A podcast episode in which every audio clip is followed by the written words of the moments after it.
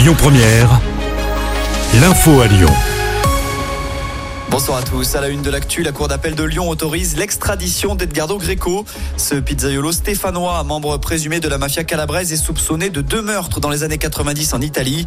Son pays d'origine veut le rapatrier. La justice française a donné son feu vert hier. Mais dans la foulée, maître David Mataxas, l'avocat d'Edgardo Greco, s'est pourvu en cassation, ce qui suspend l'extradition. Vous allez les retrouver dans 7500 supermarchés. C'est parti pour la grande collecte des Restos du Cœur. Ça débute aujourd'hui, ça va durer jusqu'à dimanche. Objectif, récolter 9000 tonnes de denrées alimentaires avec des classiques, les pâtes et les conserves, mais également des produits d'hygiène. Le contexte est délicat. L'association a dû refuser 110 000 personnes cette année.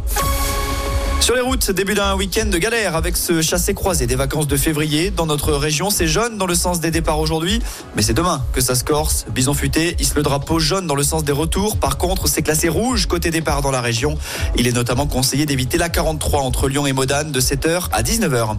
En parlant route, retour sur cette collision ce matin à Lyon. Un tram et une voiture se sont percutés vers 6h au niveau de la station de la Altony Garnier sur la ligne T1. Au total, 6 personnes ont été légèrement blessées. Les quatre occupants du petit véhicule et deux passagers du tramway. Le trafic du terrain a été perturbé pendant plusieurs heures et de gros bouchons se sont formés dans le secteur. À Lyon, on vous rappelle cette perturbation sur le métro B tout ce week-end, puisqu'il sera impossible de se déplacer entre la gare Pardieu et Saint-Genis-Laval.